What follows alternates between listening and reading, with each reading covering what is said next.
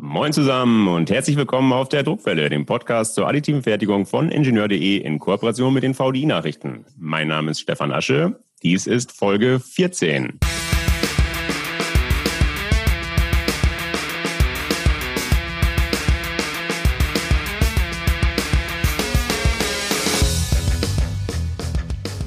Heute haben wir ein straffes und, Achtung Wortwitz, vielschichtiges Programm. Einer der großen Vorteile des schichtweisen Aufbaus, also der additiven Fertigung, ist ja die Möglichkeit, ganze Baugruppen zu einem einzelnen Bauteil zusammenzufassen. Was bisher also arbeitsaufwendig mit, was weiß ich, Schrauben, Klammern und Nieten montiert werden musste, wird jetzt in einem Arbeitsgang ausgedruckt.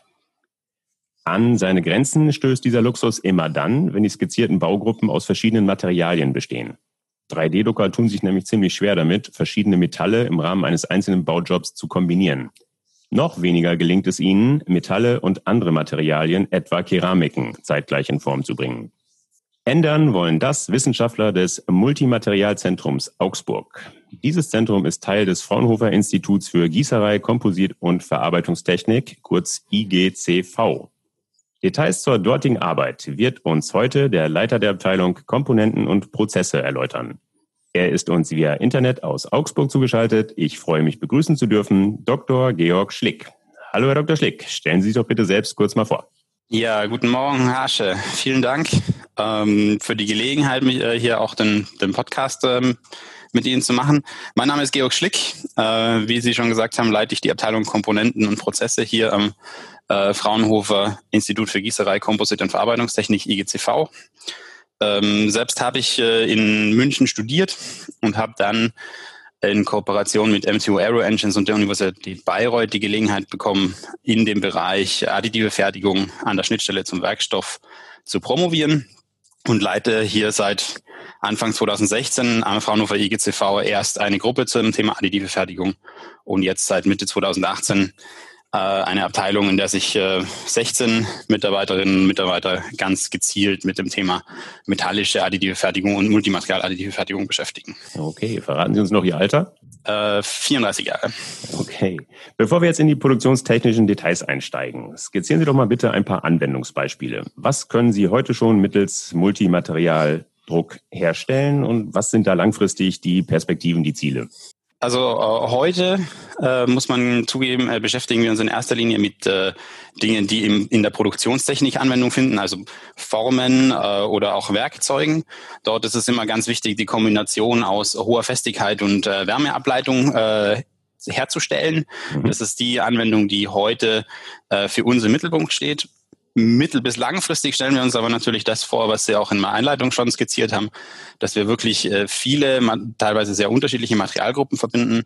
Das ist zum Beispiel etwas, das man im Bereich des Elektromotors äh, gut sehen kann. Dort gilt es eigentlich immer, elektrisch leitfähige, magnetisch leitfähige und dann auch elektrisch isolierende äh, Materialien zu verbinden. Mhm. Und hier sehen wir tatsächlich Potenzial. Vielleicht können wir die Elektromotoren der übernächsten Generation auch direkt drucken. Spannend. Okay. Dann beleuchten wir jetzt mal die einzelnen Druckverfahren. Dabei möchte ich mich orientieren an den Einzelprojekten Ihres Zentrums. Den Anfang macht da das Projekt Dielektro. Ich hoffe, ich spreche das richtig aus. Darin erarbeiten Sie Möglichkeiten, wie mehrere Materialien im Rahmen des pulverbettbasierten Laserstrahlschmelzens, kurz LPBF, kombiniert werden können. Und damit die Hörer jetzt verstehen, warum diese Kombination der verschiedenen Materialien innerhalb dieses Verfahrens wirklich schwierig ist, würde ich Sie bitten, dass Sie vielleicht ganz kurz in drei Sätzen das klassische Einmaterial LPBF-Verfahren erläutern. Genau, äh, LPBF oder auch das Laserstrahlschmelzen äh, mhm. ist ja der verbreitetste Prozess im Bereich additive Fertigung, gerade in Deutschland, im Bereich der Metalle. Äh, das heißt, wir benutzen Metallpulver, die wir Schicht für Schicht auftragen. Also es wird immer eine Schicht auf eine Bauplatte aufgezogen und dann mit Hilfe eines Lasers äh, erschmolzen. Wir arbeiten, wir haben dann also ein Pulverbett, in dem dieses äh, Material liegt. Da ist es natürlich äh, verhältnismäßig komplex, jetzt auf der technischen oder ingenieurtechnischen Seite äh, auch ein zweites Material einzubringen. Genau, das müssen Sie jetzt erklären, wie das funktioniert. Wie ist der Drucker aufgebaut? Skizzieren Sie mal die Druckerarchitektur bitte. Im, äh, in dem ganz konkret in dem Projekt Die Elektro ist es so, dass wir ein Material aufbringen, äh, dieses dann erschmelzen und äh, über einen Absaugmechanismus dieses Material wieder absaugen. die fehlende Schicht dann mit einem zweiten Material auffüllen und dann dieses erschmelzen.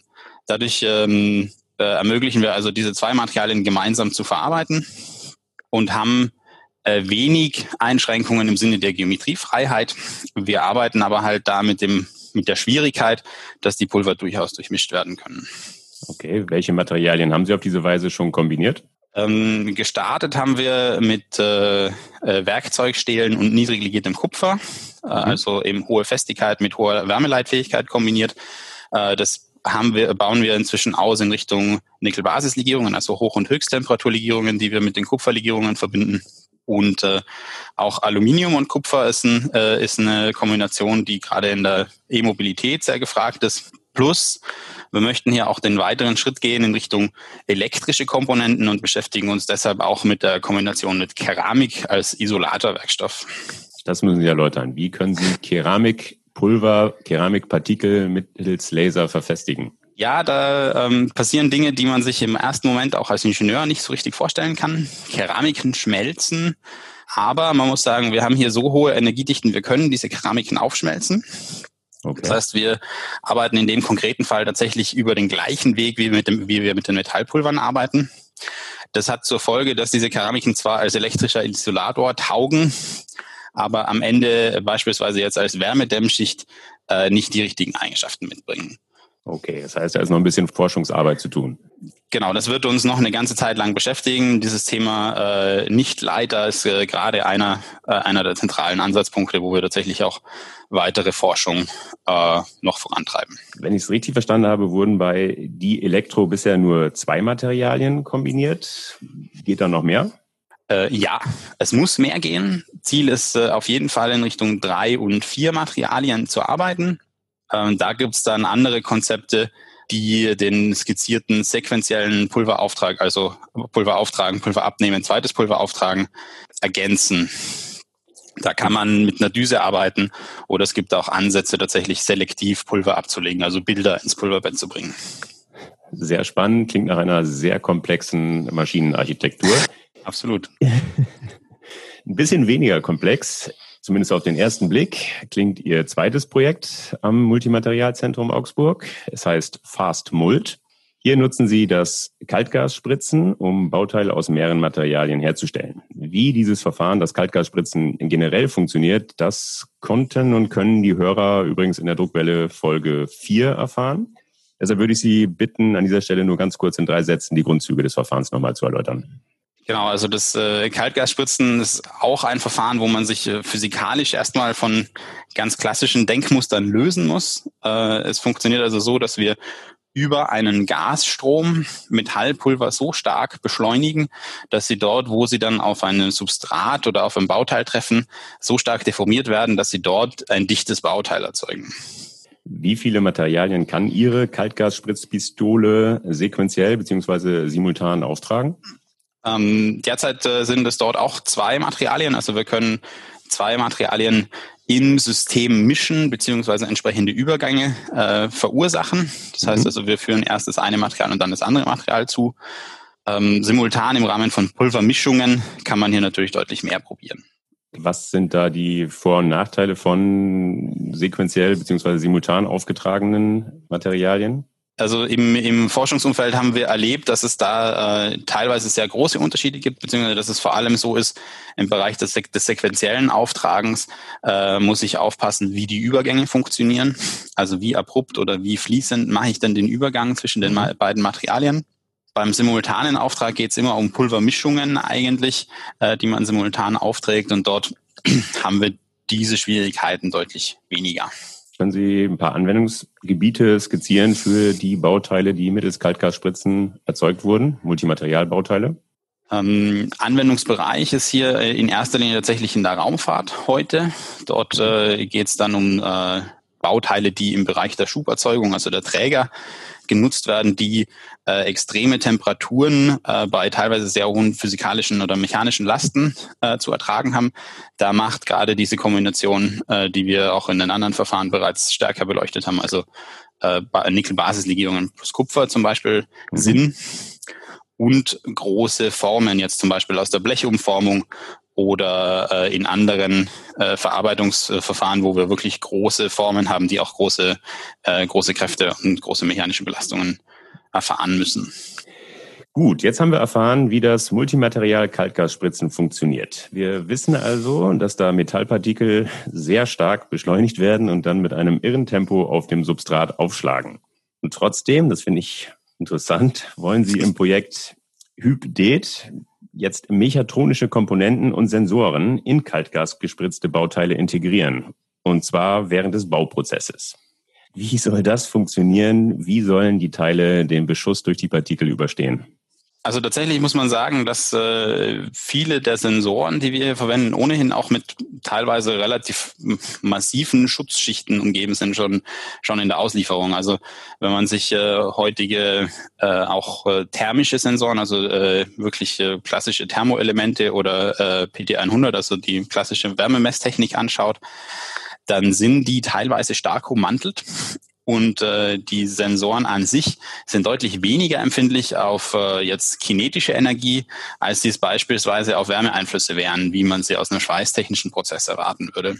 Okay. Grundsätzlich gilt aber natürlich, Sie haben recht, äh, man muss hier sehr genau schauen, welche Sensoren funktionieren und äh, welche Schutzkonzepte muss ich eventuell zusätzlich aufbauen, damit der Sensor weiter seinen Signal äh, korrekt weitergibt, weil wir wollen ja möglichst genau und möglichst nah an der Wirkstelle äh, der, des zu messenden physikalischen Effekts messen, mhm.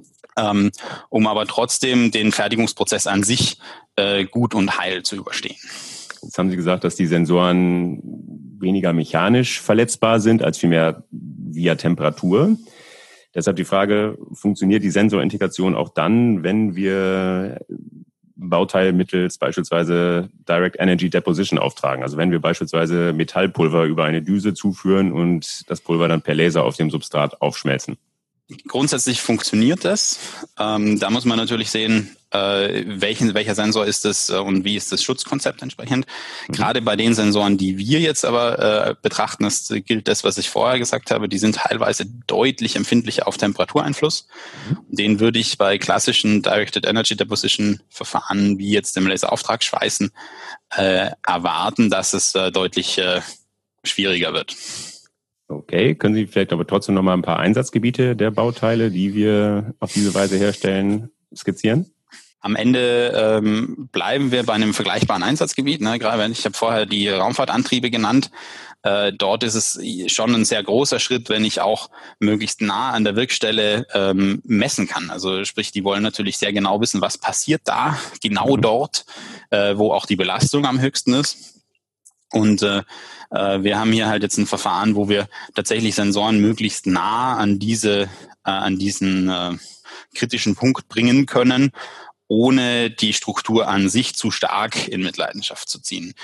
Das gilt dann natürlich auszurollen, weil im Großen und Ganzen solche Komponenten, also intelligente Komponenten in irgendeiner Form, im Bereich Internet of Things, Industrie 4.0 äh, oder auch das Schlagwort ähm, Predictive Maintenance macht hier bei uns immer viel aus. Das heißt also, es geht wirklich darum, möglichst genau zu wissen, wann würde die Komponente ausfallen oder wie lange kann ich diese noch nutzen.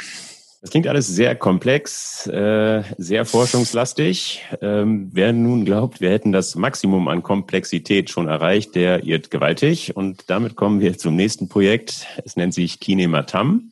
Das Projekt dient dazu, elektronische Komponenten vollautomatisch in Bauteile zu integrieren, die mittels pulverblattbasiertem Laserstrahlschmelzen, eben diesem anfangs skizzierten LPBF, aufgebaut werden ganz offen, bis zur Vorbereitung zu diesem Podcast war ich davon ausgegangen, dass das gar nicht gehen kann.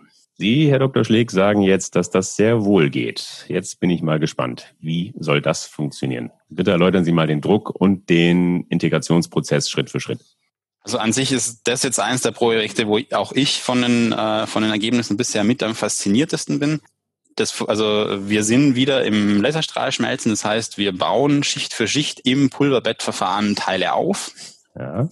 Wir sehen dort in, in dem Bauteil während des Aufbaus bereits eine Kavität vor, die ist aber erstmal noch mit Pulver gefüllt. Natürlich.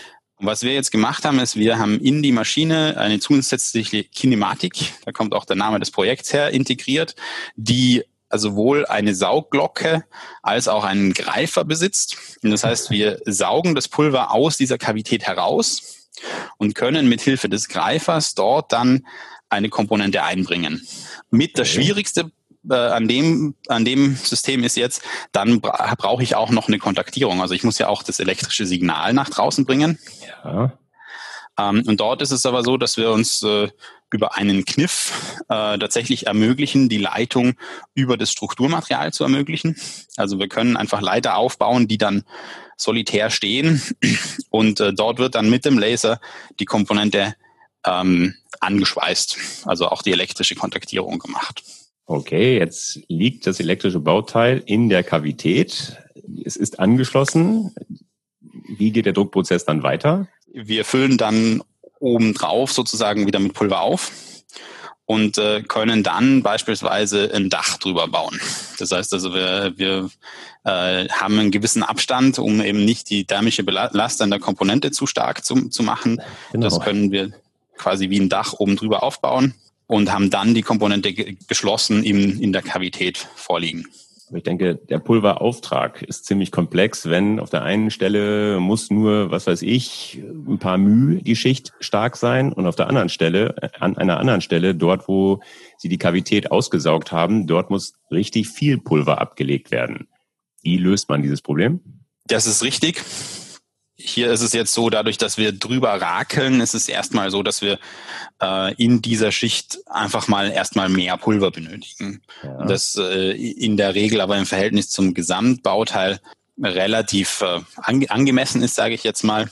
Und äh, wir gehen ja davon aus, dass wir die Pulver dann auch äh, später wiederverwenden. Das heißt, alles, was wir äh, dann herausschütteln aus dem Bauteil, ja. wird auch später wieder in den Prozess kommen. Sehr, sehr spannendes Projekt, wie ich finde. Auch hier bitte skizzieren Sie mal Einsatzgebiete entstehender Bauteile. Genau, also das äh, beste Erfolg heute ist, dass wir sogenannte Dehnmessstreifen in äh, Komponenten eingebracht haben. Das heißt mhm. also, wir können irgendwo im Bauteil äh, eine Dehnung messen an einer Stelle, wo ich sonst äh, gar keinen Sensor untergebracht hätte. Äh, was wiederum heißt, ich kann äh, mechanische Lasten sehr, sehr genau bestimmen. Ähm, das kann erstmal auf der einen Seite deutlich interessanter noch sein für die Kalibrierung zum Beispiel von Simulationen oder von Materialmodellen.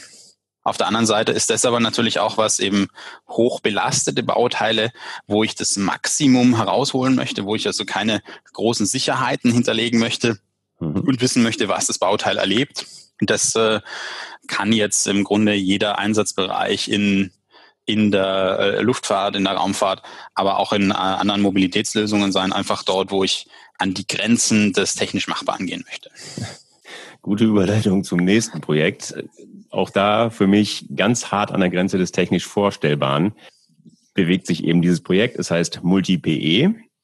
Und wenn ich es richtig verstanden habe, geht es dabei darum, ein Bauteil aus verschiedenen Metallpulvern aus einem einzigen Pulverbett zu zaubern. Die vielen Fragen, die mir dazu spontan in den Kopf schießen, würden, glaube ich, schon genügen, um eine komplette Podcast-Folge zu füllen. Deshalb können wir darauf heute nur kurz eingehen. Wie funktioniert der gezielte Pulverauftrag? Genau, also Multi-PE äh, beschreibt für uns eigentlich das Projekt, wo wir uns auch mit den Produktentwicklungsmethoden für alle Projekte beschäftigen, die sich mit den äh, verschiedenen Multimaterialauftragsmethoden äh, beschäftigen. Der angesprochene gezielte Pulverauftrag ist in dem Fall so vorgesehen, dass wir tatsächlich mit einer Düse, also mit einer dünnen Düse, manchmal wird es bei uns auch als Salz- oder Pfefferstreuer bezeichnet, ähm, eine dünne Linie in das Pulverbett ablegen. Das heißt also, wir, haben, wir arbeiten mit dem Pulverbett und wenn wir nur eine kleine Menge von einem zweiten Material brauchen, können wir also mit, die Kinematik ist ja quasi vorhanden, äh, können wir äh, mit einem äh, mit einer Düse, die wirklich wie ein ja, sie sieht nicht aus wie ein Pfeffersteuer, aber sie funktioniert so ähnlich, äh, die hier also äh, Linien ins Pulverbett ablegt, wo wir dann ein zweites Material äh, direkt in dünnen Linien in, in den Prozess bringen können. Anderes Material heißt normalerweise auch andere Laserparameter. Wie variieren Sie die Laserparameter oder wie stellen Sie die optimalen Parameter einmal ein für zwei verschiedene Materialien? Die Regel ist, dass wir für die einzelnen Materialien die Parameter kennen und die Systeme das auch relativ gut, äh, relativ gut verkraften. Äh, die Komplexität liegt in der Regel eher im Übergangsbereich. Das mhm. heißt also, man braucht eigentlich immer dort, wo die, der Kontakt zwischen den beiden Materialien ist, einen speziellen Parameter, äh, der hier äh, den Übergang ermöglicht. Und teilweise äh, nutzen wir da tatsächlich nochmal einen dritten oder auch einen vierten Parameter, der uns speziell den Übergangsbereich abscannt und äh, damit äh, die Verbindung sehr gut macht. Genau, dieser Übergangsbereich, das ist in der Tat ein spannender Bereich. Jetzt stelle ich mir vor, dass das so gefertigte Bauteil wärmebehandelt wird. Wie soll ein solches Bauteil aus zwei verschiedenen Materialien, die schlimmstenfalls einen unterschiedlichen Wärmeausdehnungskoeffizienten haben, wie soll so ein Bauteil die Wärmebehandlung überleben? Tatsächlich, ähm, der Wärmeausdehnungskoeffizient war in äh, unseren bisherigen Versuchen äh, nicht das, äh, nicht die eigentliche Problematik, äh, sondern die Problematik war bisher in erster Linie eher der Wärmebehandlungsparameter.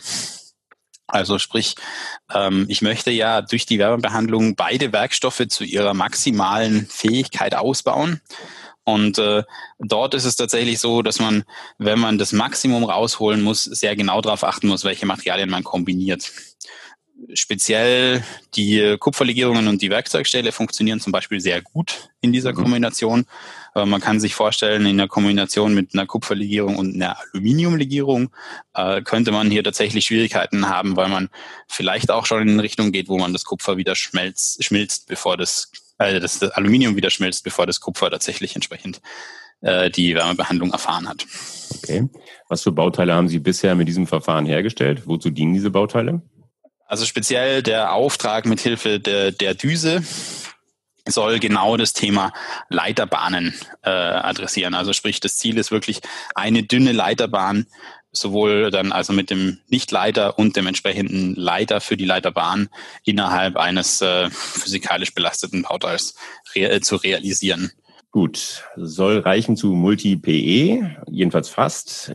Wenn ich das Verfahren jetzt richtig verstanden habe, ist ein großes Problem im Rahmen dieses Projekts Multi-PE das Pulverrecycling. Da wird ja vermengt, was anschließend nur sehr schwer wieder sauber zu trennen ist. Dieses Problem gehen Sie, wenn ich es richtig verstanden habe, im Projekt Multitren an. Skizzieren Sie mal bitte die Inhalte und die Erfolge dieses Projekts. Genau, also die Probleme haben wir äh, tatsächlich überall dort, wo wir im Pulverbett arbeiten, dass wir die beiden Materialien wieder, äh, wieder trennen müssen. Und in äh, Multitren war es also tatsächlich so, dass wir uns systematisch äh, oder ist es so, dass wir uns systematisch von zwei Seiten nähern. Auf der einen Seite geht es darum, ähm, welche Verfahren kann ich zur Trennung von äh, Pulvern nutzen.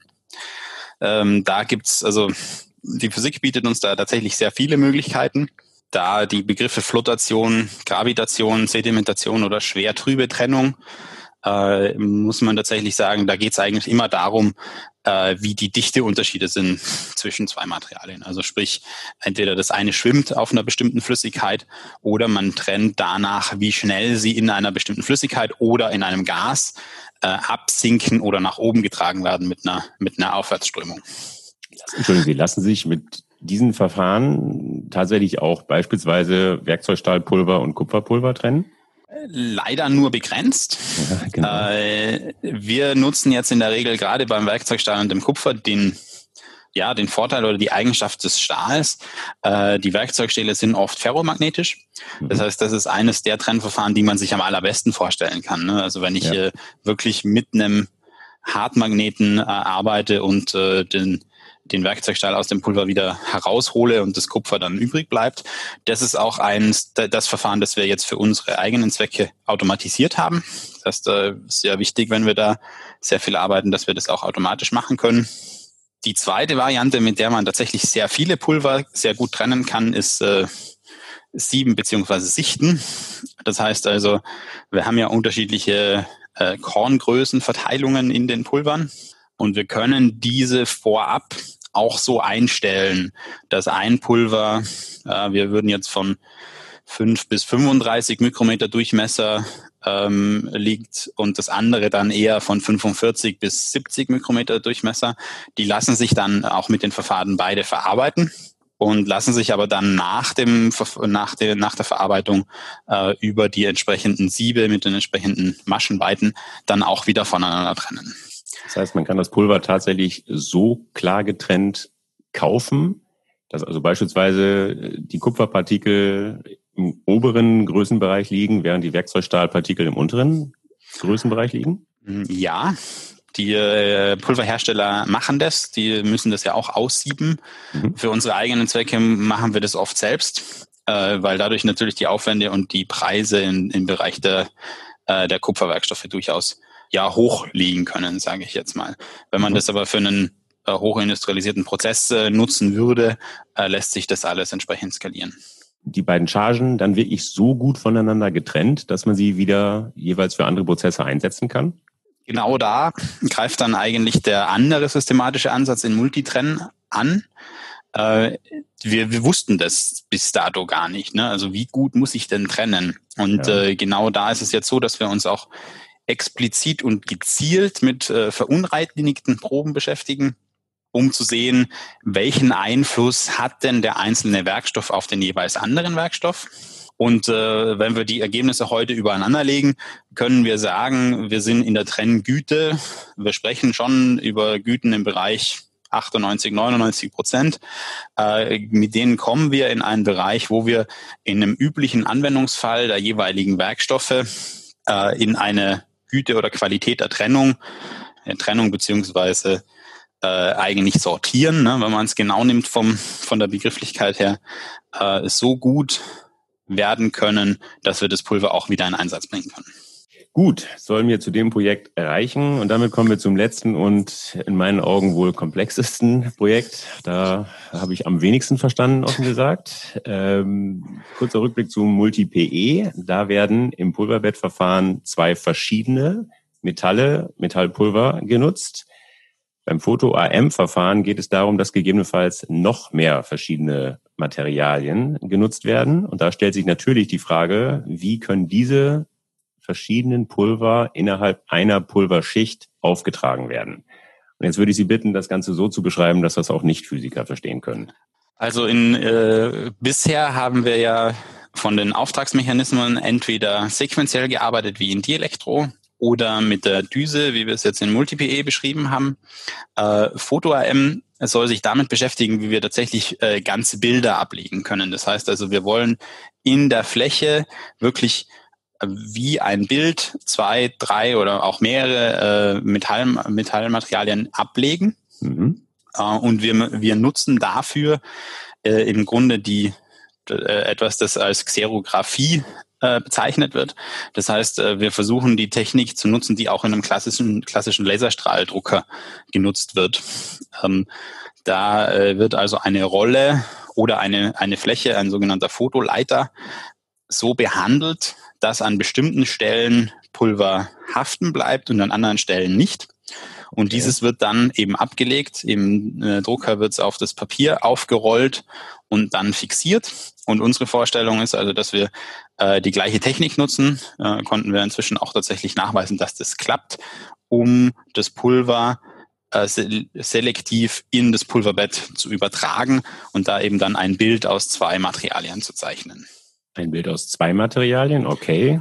Geht da mehr? Oder, genau, äh, mit dem, äh, mit dem, mit der Technik aus Photo-AM äh, hätten wir tatsächlich eine Technik, die sich durch rein durch reine Erweiterung des Systems auf theoretisch beliebig viele Materialien erweitern lässt. Also weil äh, ich muss im Grunde nur mehr Materialien zur Verfügung stellen und äh, die Programmierung äh, der zugehörigen Ablegeeinheit verändern, um dann auch äh, ein drittes, ein viertes oder quasi beliebig viele Materialien abzulegen. Derzeit für uns aber ganz klar nochmal die zwei, das was wir jetzt gerade machen, äh, Skalierung aber absehbar. Ist diese Xerographie denn so genau, dass, ich sag mal, Sie malen ein Bild damit, äh, die verschiedenen Materialien sind zwei Farben sozusagen. Mhm. Der Grenzbereich zwischen zwei Farben, wie, wie genau kann man den ausführen? Wie gut, da kann ich jetzt im Moment äh, in der technischen Machbarkeit nur den Verweis auf die auf die Drucker bringen. Ne? Also mhm. sprich, wir, wir sind ja in den Bereichen auch so, dass es äh, auch ein moderner Laserdrucker das alles kann. Ja. Grundsätzlich ist es sehr, sehr genau machbar. Ähm, wir haben in den Projekten aber natürlich diverse Herausforderungen, gerade was die Ablage im Pulverbett angeht. Ähm, da ist technisch noch äh, durchaus ein Weg zu gehen, äh, bis wir das also tatsächlich auch in eine Maschine übertragen, also in eine kommerziell verfügbare Maschine übertragen können. Okay, Herr Dr. Schlick, vielen Dank für das höchst informative Gespräch Ich hoffe, dass niemand angesichts dieser Informationsflut schwindelig wurde. Nochmal herzlichen Dank, dass Sie sich die Zeit genommen haben, mir meine Fragen zu beantworten. Danke auch an Sie, Herr Asche. Vielen Dank äh, für die spannenden Fragen und für die Möglichkeit, hier so eine äh, Vorstellung zu machen. Ja, liebe Hörer, das war sie, die Folge 14. Ich hoffe, dass sie Ihnen gefallen hat. Dann empfehlen Sie uns gerne weiter. Sie finden die Druckwelle überall dort, wo es gute Podcasts gibt. Also etwa auf Podigy, Spotify, iTunes, Google Podcast, Amazon Music Podcast und natürlich, last but not least, auf ingenieur.de. Wenn Sie Kritik äußern oder Anregungen geben wollen, dann freue ich mich auf Ihre Zuschriften. Sie erreichen mich unter der E-Mail-Adresse druckwelle.ingenieur.de. Sollten Sie auch an Technikthemen abseits des 3D-Drucks interessiert sein, empfehle ich Ihnen die VDI-Nachrichten. Wenn Sie mal kostenlos reinlesen wollen, schauen Sie einfach mal unter www.vdi-nachrichten.com slash lesen. Dort warten acht kostenlose E-Paper-Ausgaben auf Sie. Das war's für heute. Bleibt mir noch zu sagen, auf Wiederhören, munter bleiben und tschüss.